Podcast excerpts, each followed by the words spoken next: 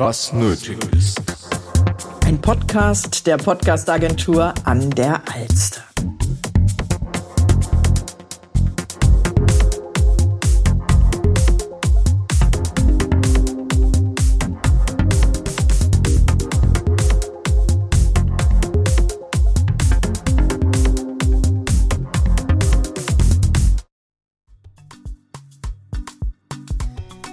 Vitamin Business, der Blickwinkel der Gen Z. Der Podcast für eine erfolgreiche Selbstständigkeit und für angehende Unternehmer. Hier werden die Themen Vitamin B, also die Relevanz des Netzwerkens, aber auch Themen des Unternehmensaufbaus und aktuelle Business-Trends vereint. David Heiderich, Agenturinhaber aus Hamburg und spannende Interviewpartner aus allen Generationen tauschen sich über traditionelle Werte im Geschäft neue Ansätze der jungen Generation aus. Diese Folge widmet sich dem Thema Young Female Leaders und heute geht es um Beratungsdienstleistungen, passend dazu als Gast eine Unternehmensberaterin. Viel Spaß beim Reinhören.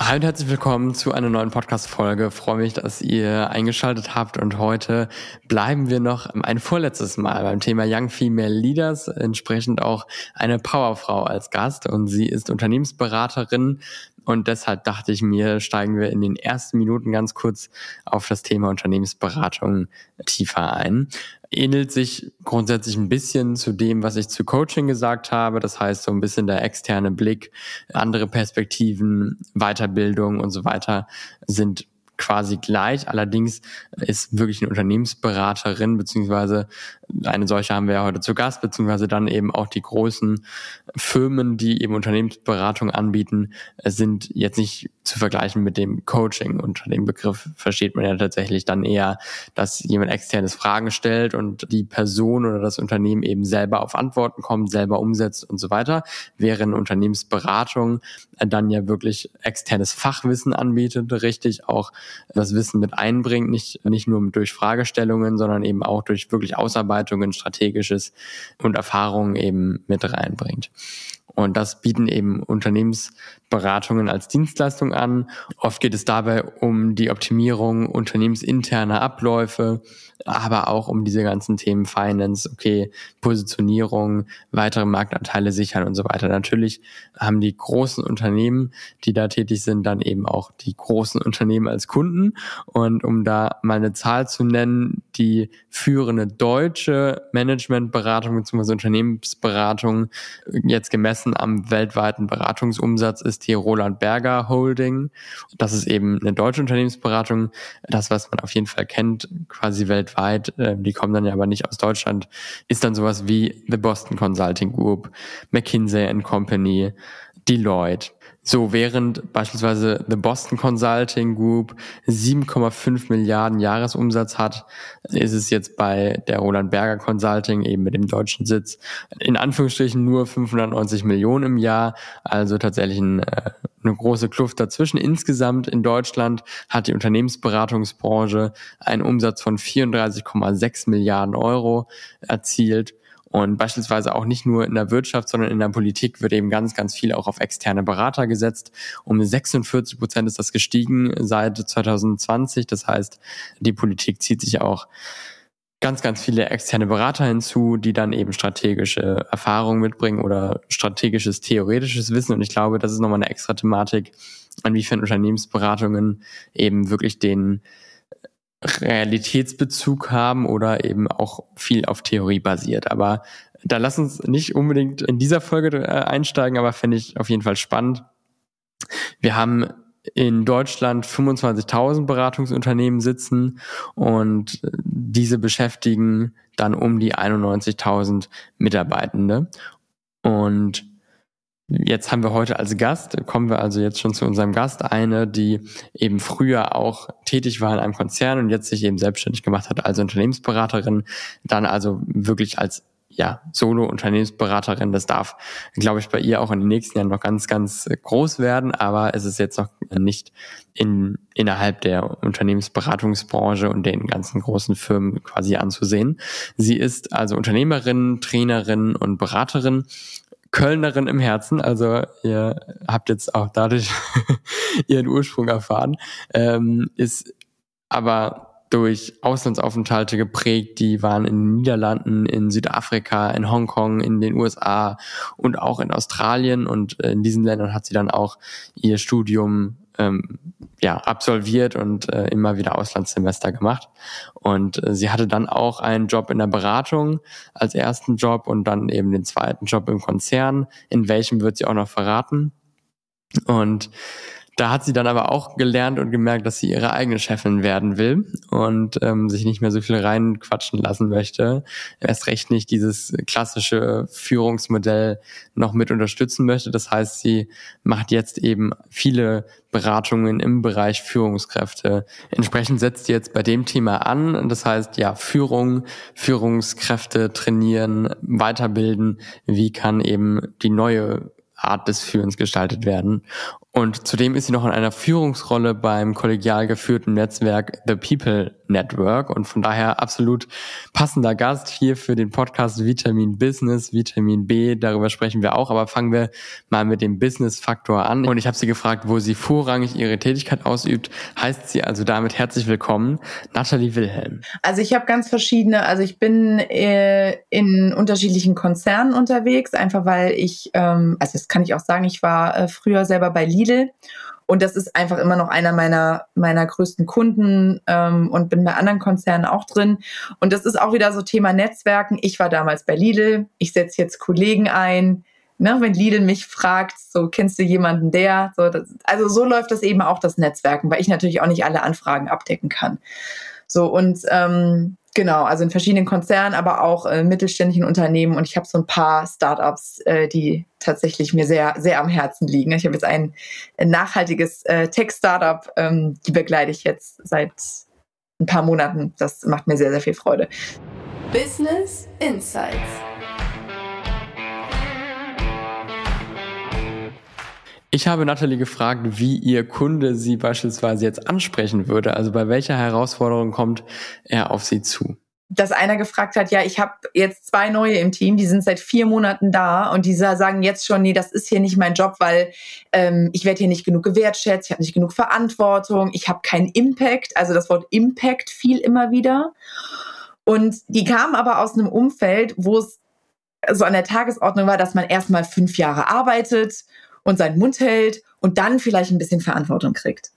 So, und da einfach nur für ihn zu verstehen, dass das, dass die Generation heute anders tickt und dass das nicht daran liegt, dass diese zwei Mitarbeiter, also beides äh, Jungs, ich glaube, wie alt waren die? 24 oder so, 23, dass die nicht überheblich oder arrogant sind, sondern dass es einfach eine Generation ist, die anders tickt und andere Wünsche und Erwartungen hat. Und was wir da jetzt tatsächlich machen werden, ist ähm, in einem Dreiergespräch, also dass ich wie so ein Mediator einfach mal die zusammenbringe, weil das ist also klassisch Kommunikation, Sender, Empfänger, die sprechen die ganze Zeit aneinander vorbei. Also ich habe da manchmal wirklich das Gefühl, es ist wie eine andere Sprache, so von Bedürfnissen, von Wünschen, von was erwarte ich vom vom Leben und von meinem, meinem Job. Ja, also ähm, genau, das ist jetzt ein, ein konkretes äh, Beispiel. Und für mich ist am Ende immer Kommunikation. Also wie gut kann ich dem anderen vermitteln, was mir wichtig ist und was ich brauche. Also auch hier wieder Kommunikation als Schlüssel zum Erfolg. Es ist nicht unbedingt eine unterschätzte Fähigkeit, aber eben mit die wichtigste. Ich weiß nicht, wie viele Führungskräfte das schon so auf dem Schirm haben. Ich erlebe es immer wieder auch, dass Kommunikation zwar gehandhabt wird, aber noch rudimentär und längst nicht auf einem Level, das auch wirklich durch die Kommunikation ganz, ganz viele Probleme gar nicht auftreten würden. Das heißt, das ist sicherlich auch ein Thema, dem wir uns gerne nochmal in der nächsten Folge widmen. Kommunikation und wie man sich auch daran weiterbilden kann. Kommen wir nun zu der Blickwinkel der Gen Z.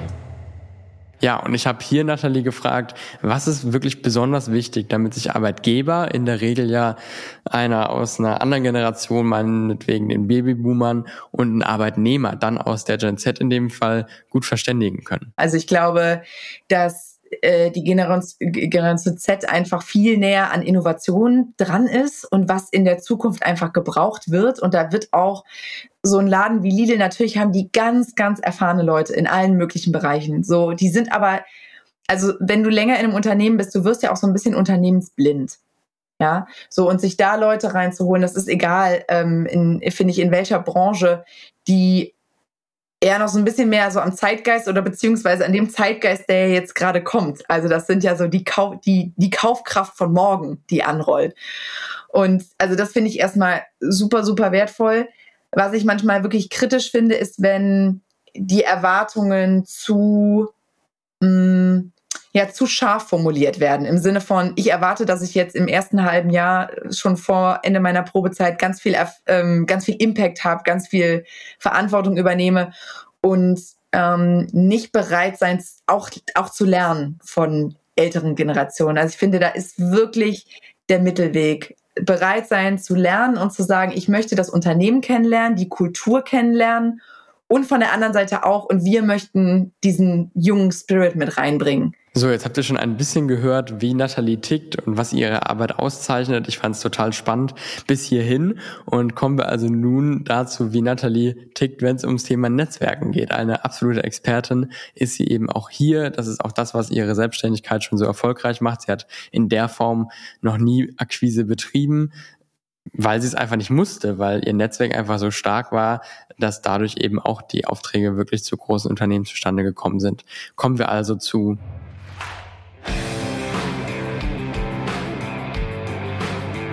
Vitamin B.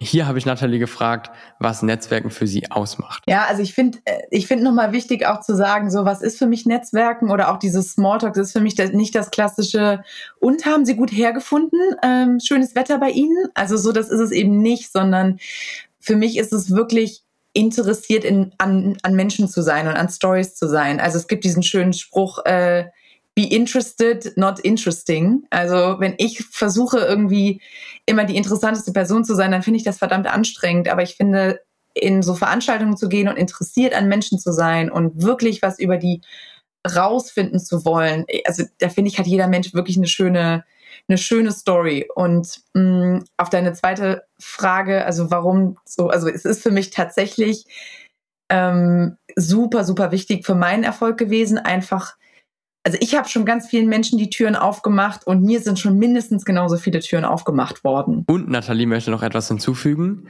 und zwar wie man Netzwerken nicht unbedingt ausüben sollte. Ich habe vorgestern war das eine E-Mail gekriegt, ganz ein gutes Beispiel. Ähm, ich wohne in Köln und da hat mich eine gefragt, die sich jetzt auch selbstständig macht und hat gesagt, ob sie mal Tipps von mir kriegen kann, Doppelpunkt und dann, ich glaube, zehn Spiegelstriche, zu welchen Themen sie sich gerne Tipps abholen würde und ob wir uns nicht mal ähm, in Düsseldorf treffen können.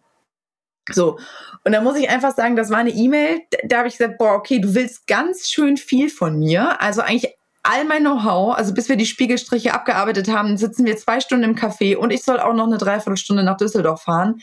Nee, also sie hat es mir einfach nicht attraktiv gemacht. Und ich habe ihr das auch gesagt, wie gesagt, wir können super gerne mal telefonieren und so, aber in Zukunft so ein bisschen mh, irgendwie eine, eine nettere Anrede oder so ein bisschen so auch zu mal überlegen, was hat denn mein Gegenüber davon, dass er sich mit mir trifft?